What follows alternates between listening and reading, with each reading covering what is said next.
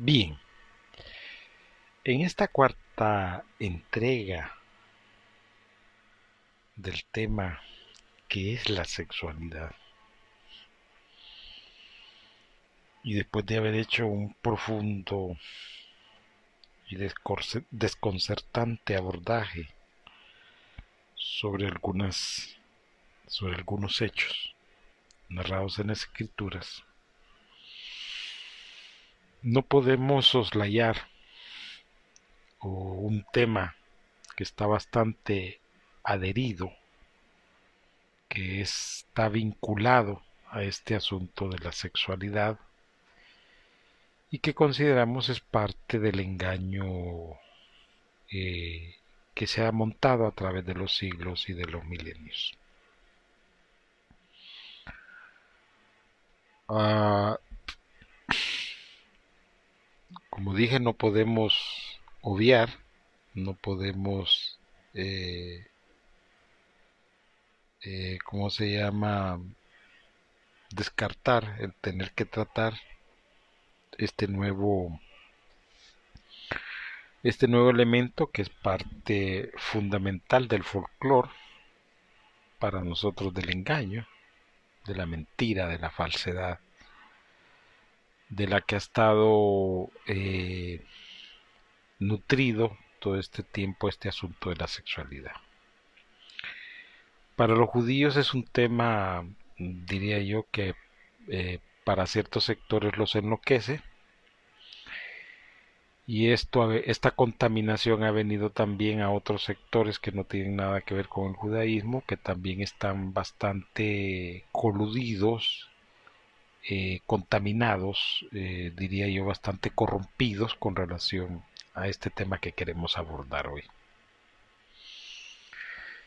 Estábamos observando que la BBC eh, hace poco publicó un reportaje. El reportaje tiene como título, y lo voy a leer de manera literal, tiene como título una pregunta. Y dice, ¿quién fue Lili, coma, la primera mujer de Adán y por qué renunció al paraíso?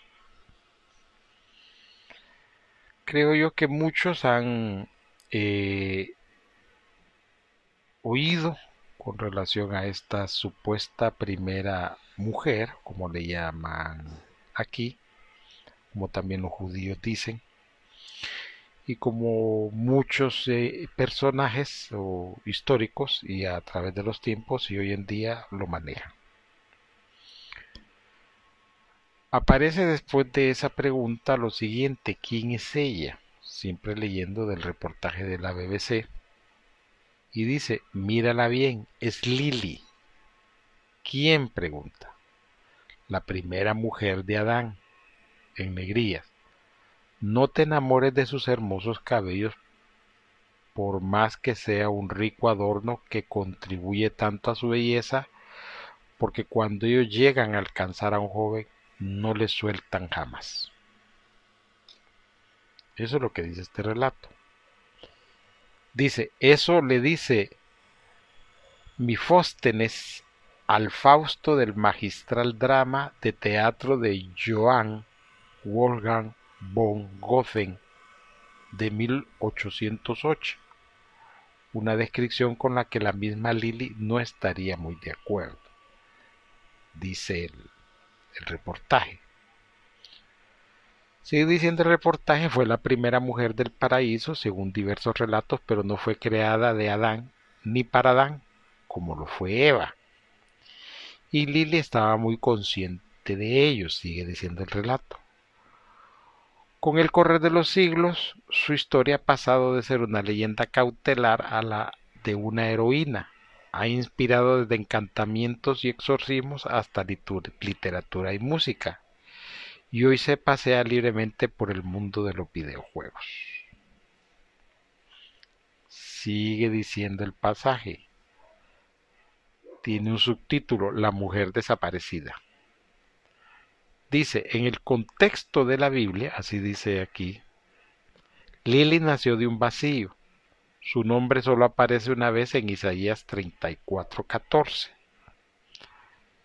Entre comillas aparece el texto de Isaías 34:14, no dicen de qué versión.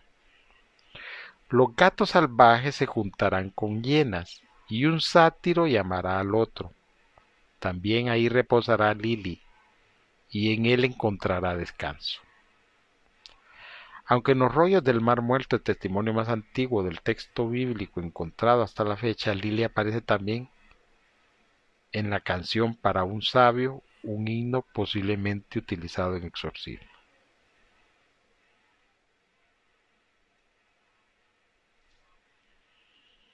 Sigue diciendo el texto.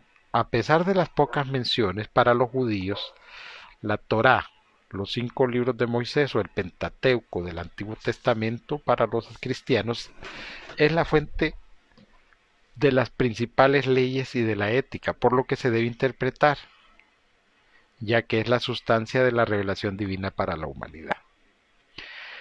Hay un fragmento en Génesis 1.27 que da lugar a muchas dudas y varias interpretaciones. Estoy leyendo literalmente como dice el texto. Eh, eh, perdón, el, eh, lo que escribió la BBC. Y creó Dios al hombre a su imagen, y a imagen de Dios lo creó, varón y hembra los creó, y los bendijo Dios y les dijo fructificad y multiplicaos. Eso ocurre en el sexto día de la creación, en el séptimo Dios descansó. Más adelante cuenta que puso al hombre que había formado en el Edén, y solo después 2.18 y dijo, el eterno Dios no es bueno para el hombre, este solo le haré ayuda idónea para él. 2.21 y el eterno Dios hizo caer un sueño profundo sobre Adán y éste se quedó dormido, entonces tomó una de sus costillas y cerró la carne en su lugar. 2.22 y de la costilla que el eterno Dios tomó del hombre, hizo una mujer y la trajo al hombre. Pregunta, ¿qué pasó con esa hembra creada en el sexto día?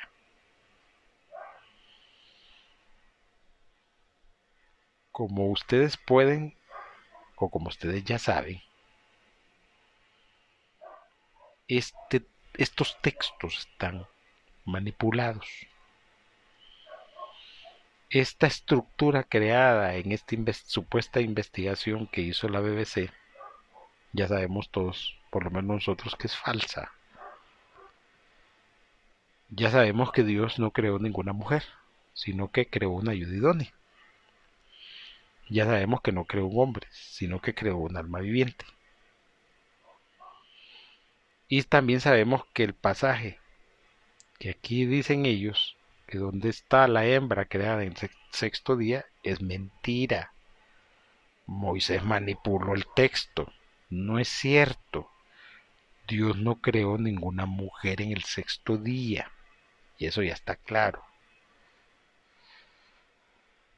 Entonces, lo que hemos leído hasta este momento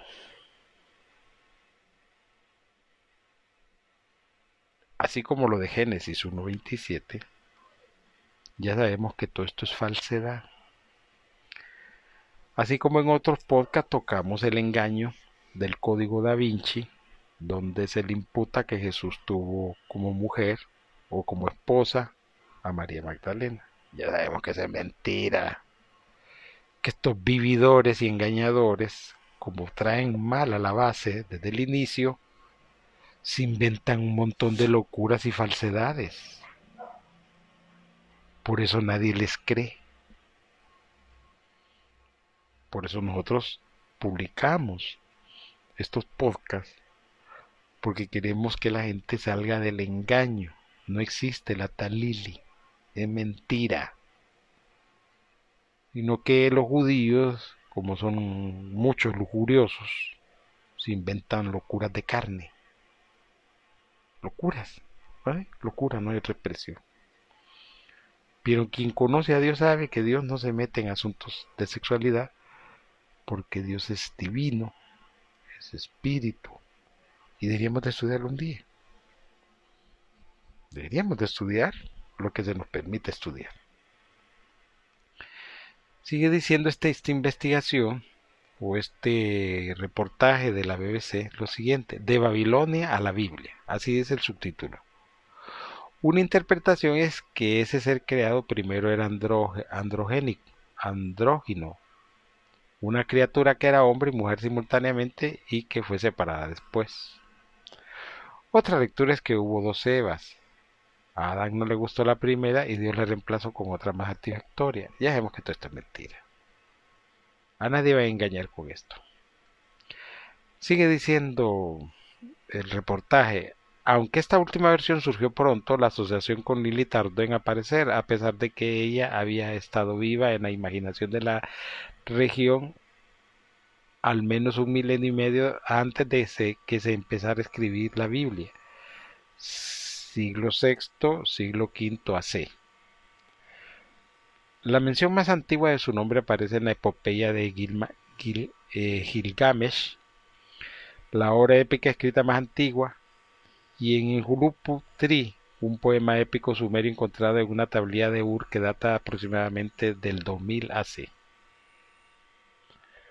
Como escribió la experta en literatura bíblica Janet Howe Gaines, entre comillas, sus orígenes oscuros se encuentran en la demonología babilónica, donde se usaban amuletos y encantamientos para contrarrestar los poderes siniestros de este espíritu alado que se aprovecha de las mujeres embarazadas y de los bebés. Se abren otras comillas, Lili luego emigró al mundo de los antiguos hititas, egipcios, israelitas y griegos. Ahí se cierran las comillas. Eso explica probablemente que en el libro de Isaías aparezca sin ninguna presentación una muestra de que el escritor confiaba en que los lectores la conocían. También que estuviera en el Talmud de Babilonia alrededor del 500-600 DC, un compendio de las discusiones legales, relatos de grandes rabinos y meditaciones sobre pasajes de la Biblia. Esa Lili talmúdica tenía como la, como la Babilonia cabellos largos y alas y encarnaba las prácticas sexuales malsanas. Volvemos al mismo punto de discusión. Eh, quisimos traer este reportaje porque es parte del engaño que en la actualidad vive un montón de gente que pasa descontrolado, sobre todo los hombres pasan descontrolados con esta tal Lili. Sigue diciendo el texto, hay otros textos después de que incorporan a Lili en Historia del Origen, notablemente el Zohar, escrito alrededor del año 1300 DC en España, uno de los dos libros fundamentales del pensamiento místico judío conocido como la Cábala. Afirma que esa escritura andrógina inicial fue dividida creando humanos distintos, machos, Adán y hembra. La Lili original que estaba con él y que concibió de él.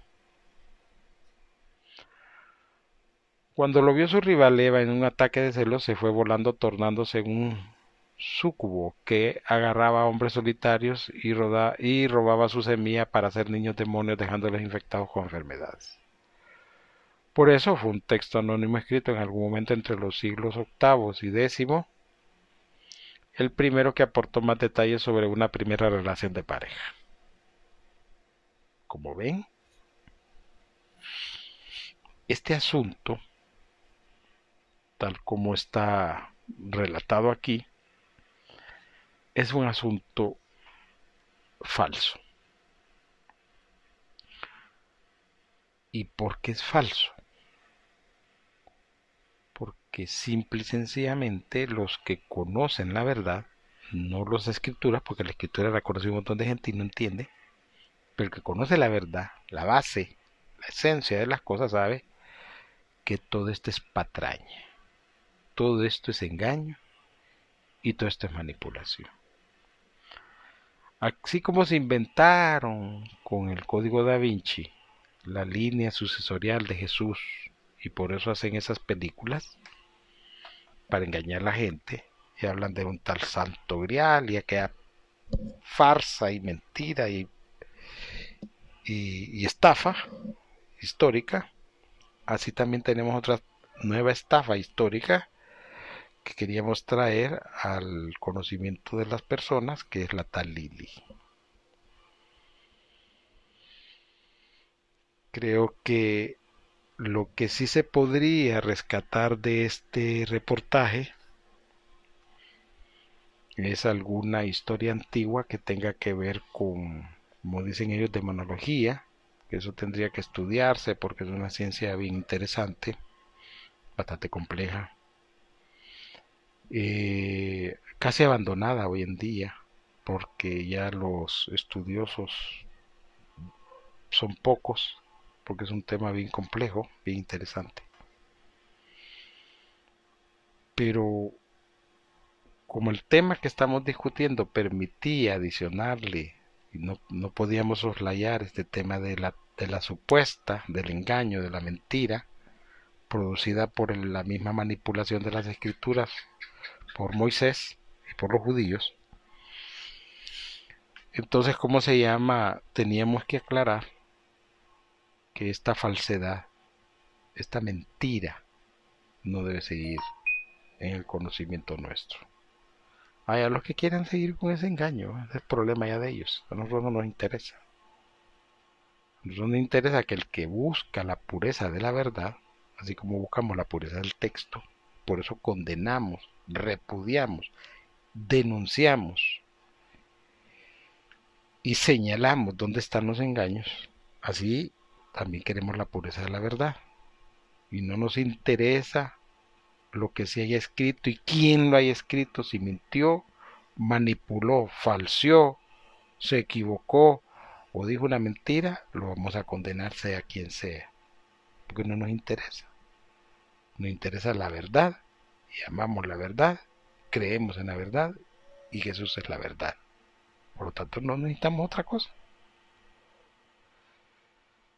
Siempre les recordamos que pueden escribirnos al correo electrónico laultimaiglesia.com.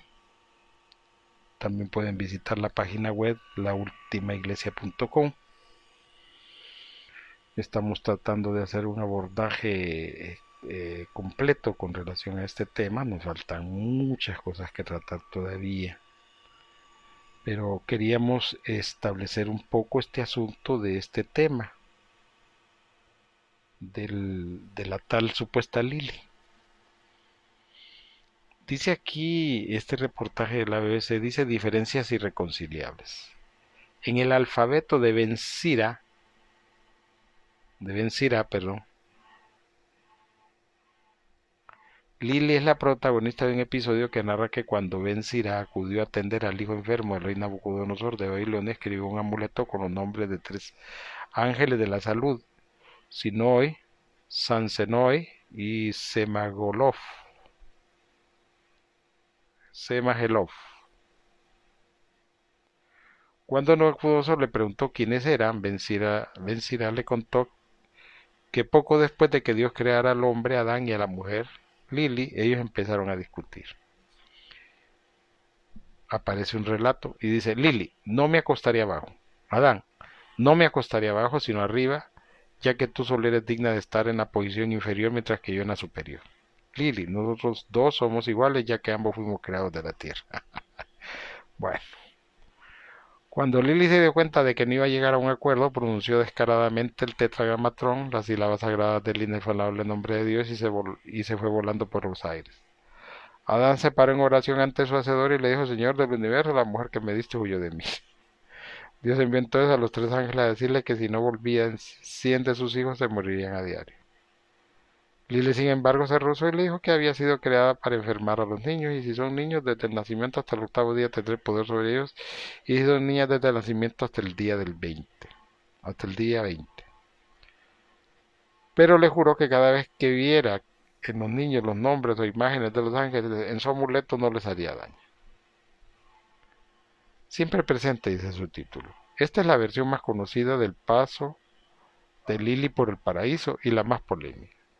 En parte porque muchos eruditos no reconocieron el alfabeto de Ben como una representación del pensamiento rabínico. Hubo incluso quienes lo consideraron como una pieza deliberadamente satírica, que se lo la Biblia, el Talmud y otras exégesis rabínicas, pues su lenguaje es un menudo vulgar y su tono irreverente. El relato de Lili en sí lleva a debate sobre la mitología versus historia, textos sagrados y adiciones no sagradas, así como espinosas discusiones entre quienes consideran la Biblia como la palabra de Dios, que la ven como parte del rico acervo cultural universal, que admite no solo una historia de origen, sino de muchas más. Pero si recordamos que estamos transitando los senderos del relato antiguo, la versión de Ben Sirá tiene un valor particular. Cero. Eso diríamos nosotros, ¿va? ahí solo dice tiene un valor particular. Aunque la segunda parte de esa narración restablece a Lily como el demonio alado conocido, conocido, la disputa en que Adán se niega a admitir que son iguales presenta a una mujer que se revela contra el orden natural. Una, mejor que, una mujer que prefirió renunciar al paraje antes de que a sus derechos es más que se es más, se fue a vivir al, al Mar Rojo, el mismo que se abrió para liberar a los judíos del esclavitud. Todo eso al puro principio del medievo. Esas, pocas líneas del relato de Ben Sirá explicaban por qué Eva fue luego creada de la costilla e instruida a obedecerle. Pero además, por el paso de, pero además, dice, ¿por qué pasó de ser un demonio tan temible a un icono del feminismo en sí tan temido. Por milenios Lely ha seguido volando por el mundo con esas alas que se ganó cuando no pudo ser igual, reflejando la visión que las sucesivas generaciones tienen de la mujer. Una muestra en el soneto que escribió en el siglo XIX el artista Dante Gabriel Rossetti para acompañar a su admirada obra Lady Lily. Inmóvil, dice entre comillas, permanece, joven, mientras el mundo se hace viejo y delicadamente ensimismada atrae a los hombres a contemplar la red brillante que teje hasta que los corazón y cuerpo y vida en ella quedan presos. Eso es todo lo que dice este relato o este eh, esta investigación o este o esto que presenta la BBC. Cuando uno ya puede empezar a leer la historia y descubrir las falsedades que en ellas hay, uno empieza a ver la verdad y la luz. Yo espero que aquellos que lean estas cosas vean el engaño, la mentira y la falsedad, la manipulación de las escrituras. Hoy con suma claridad podemos ver realmente cómo se ha manipulado el texto. Nuevamente les invitamos a que nos escriban al correo electrónico la iglesia de Dios arroba gmail.com perdón, la última iglesia arroba gmail.com o que revisen nuestra página web laultimaiglesia.com. De antemano, muchas gracias.